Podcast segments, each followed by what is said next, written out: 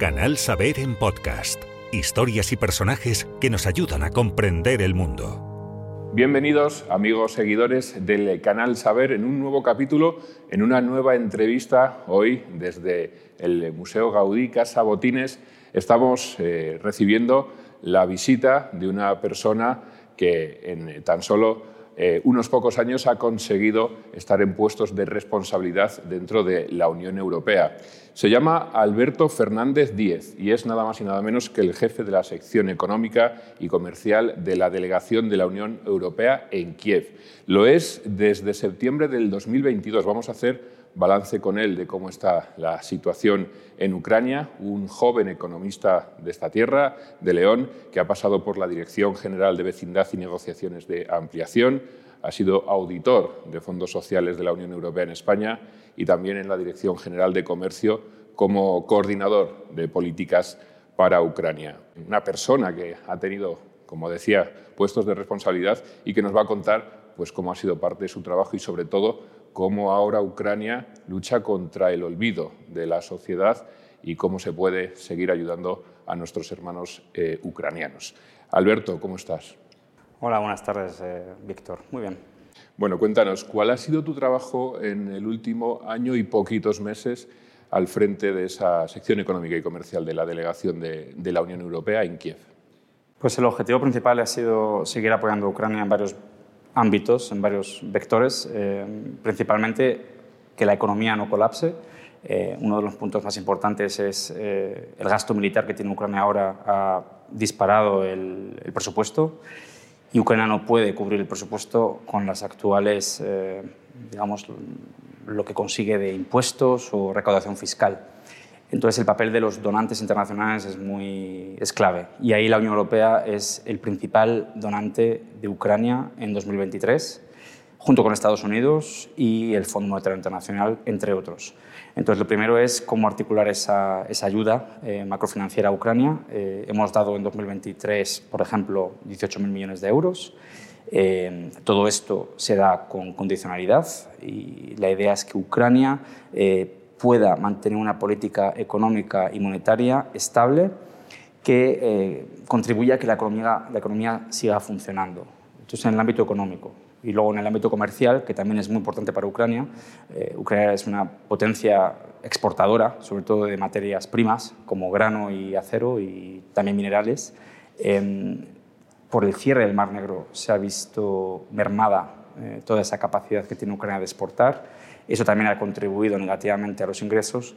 Entonces lo que hemos hecho es intentar eh, mitigar el impacto negativo eh, de la guerra en todo lo que es comercio. Y no olvidemos que la Unión Europea es el primer socio comercial de Ucrania y tenemos una responsabilidad particular para ayudarles. Precisamente esa es una de las preguntas que, personas como tú pueden responder con eh, todo tipo de detalle. ¿Por qué la Unión Europea tiene que, que ayudar a Ucrania?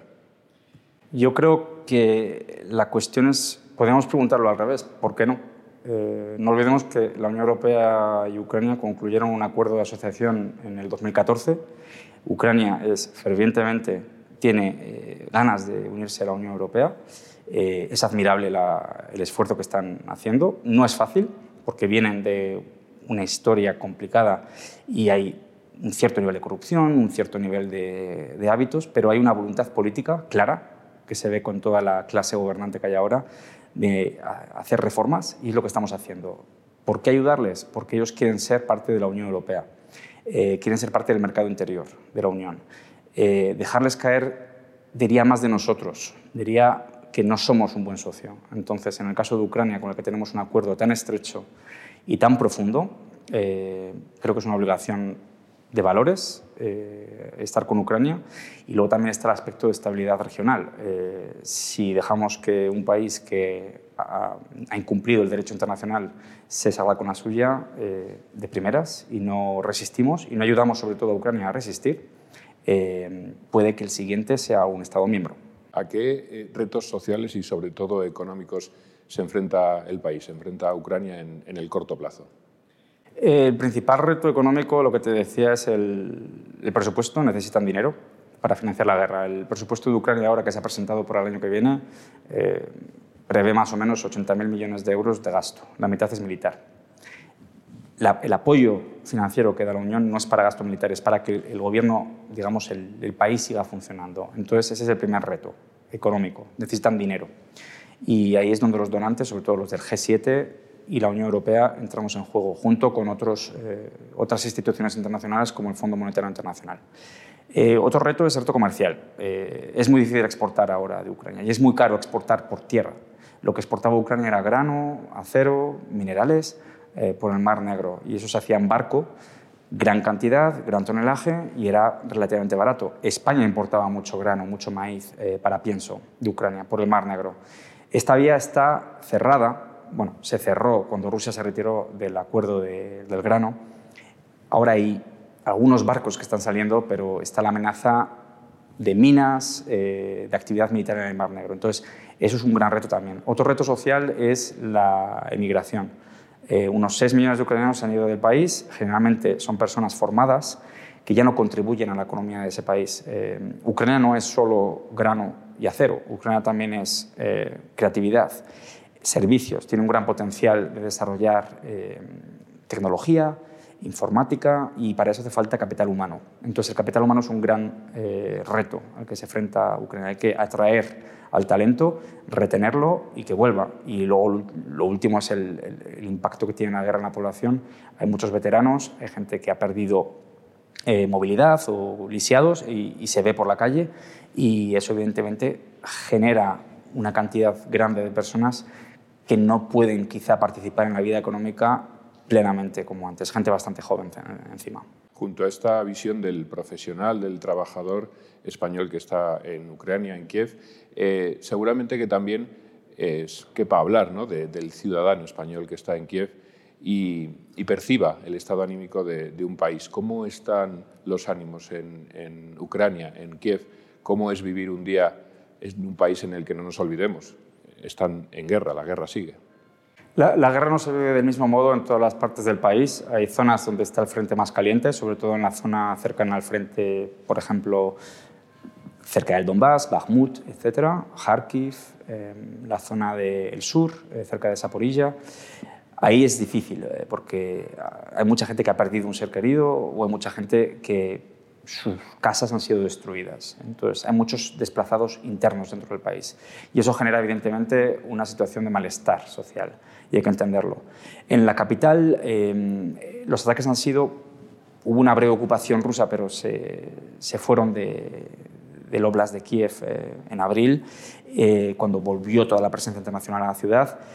Ahí hay más ataques esporádicos de misiles que, por ejemplo, intentan reducir el potencial energético del país, es eh, ataques a infraestructuras eléctricas o energéticas, que ahora en invierno, cuando empiezan a bajar las temperaturas, puede tener un impacto moral en la población, porque habrá cortes, puede llevar a cortes de electricidad, cortes de gas, cortes de agua, y eso genera una situación, puede generar una situación de desesperación. Pero yo creo que en general la población ucraniana es muy resiliente, tiene mucha entereza, eh, están convencidos de que han escogido la vía de la resistencia, la vía de entrada a la Unión Europea. Hay mucho apoyo al proceso de adhesión a la Unión Europea y tienen mucha esperanza en nosotros. Entonces nosotros estamos correspondiendo ayudándoles ah, en este camino y mantener la moral alta. Por eso es muy importante tener presencia allí, estar allí y ayudarles en este proceso que no es fácil, sobre todo en las circunstancias actuales. Está claro que la Unión Europea está respondiendo a esta, situación,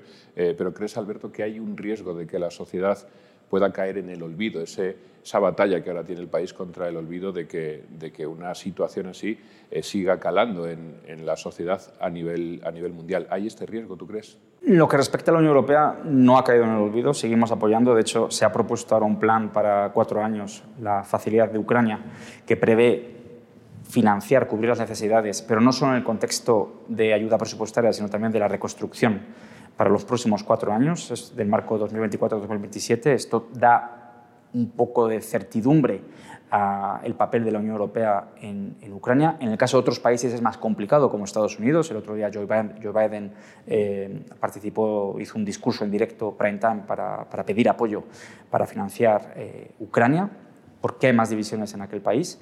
Eh, pero yo creo que nosotros no hemos olvidado Ucrania. La población eh, se siente, yo creo, arropada porque estamos allí y continuamos eh, dando ese apoyo que es necesario porque se están jugando mucho en este conflicto, en esta guerra. si no estamos con ellos 100%, eh, no estaríamos a la altura de lo que se espera de nosotros. ¿Cuál es, eh, crees que es la visión desde Ucrania eh, de esa percepción internacional del conflicto? ¿Qué creen ellos que se está hablando sobre el conflicto fuera de, lo que es el país ucraniano? Bueno, yo creo que, generalmente siempre ha habido mucha propaganda que viene del Kremlin, mucha en castellano, en español, destinada sobre todo a América Latina, pero a veces filtra aquí en España. Entonces, son conscientes de que hay mucha información tergiversada, manipulada, que puede dar a entender ciertas cosas como, por ejemplo, que los ucranianos son todos nazis, lo cual es absurdo, eh, que son ideas que vienen de, Moscú. Yo creo que los ucranianos son muy inteligentes eh, y saben discernir entre lo que es eh, manipulación y propaganda y lo que es sentido común. Y las acciones que está tomando la Unión Europea, lo que está haciendo la Unión Europea, muestra claramente los hechos eh, que estamos con ellos. Yo creo que se sienten agradecidos y motivados para seguir avanzando en el proceso de reformas, que, repito, no es fácil porque son reformas de gran calado, eh, sobre todo en áreas tan complejas como anticorrupción o Estado de Derecho. Alberto eh, Fernández Díez ha llegado a León de la mano de la Asociación de Amigos Leoneses Ucranianos Damnificados.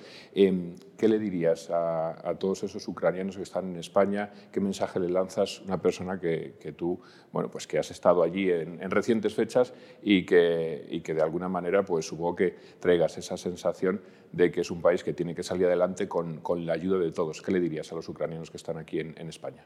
Bueno, yo creo que lo que ven ellos aquí es que están arropados, que estamos con ellos a nivel humano, a nivel social, que es lo más importante. La Unión Europea al final es un conjunto de individuos, somos 450 millones de personas eh, que nosotros en la Comisión implementamos una política representando a esa gente y a nivel básico yo creo que se ve que están arropados. Eh, lo que les puedo decir también es que Ucrania está resistiendo muy bien le estamos apoyando y estamos ayudando a que Ucrania siga resistiendo este conflicto y esperamos que la reconstrucción, que la guerra acabe con una victoria de Ucrania, que la reconstrucción lleve a una prosperidad en Ucrania similar a la que otros países que se han convertido en Estados miembros han tenido, eh, como ejemplo los países que, que accedieron a la Unión en el año 2004 o, sin ir más lejos, España en los años 80. Eh, creo que es un ejemplo para ellos, eh, una motivación, y yo les diría que hay que mantenerse en esa motivación es uno de los testimonios más valiosos que hemos encontrado en León para hablar de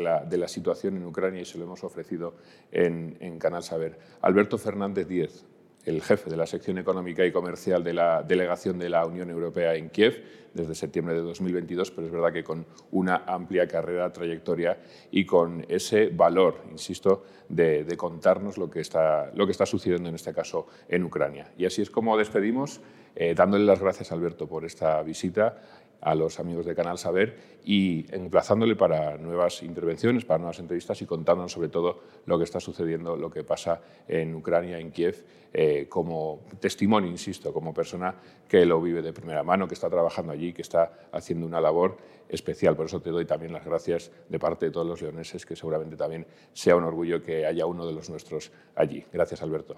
Gracias a ti y buenas noches.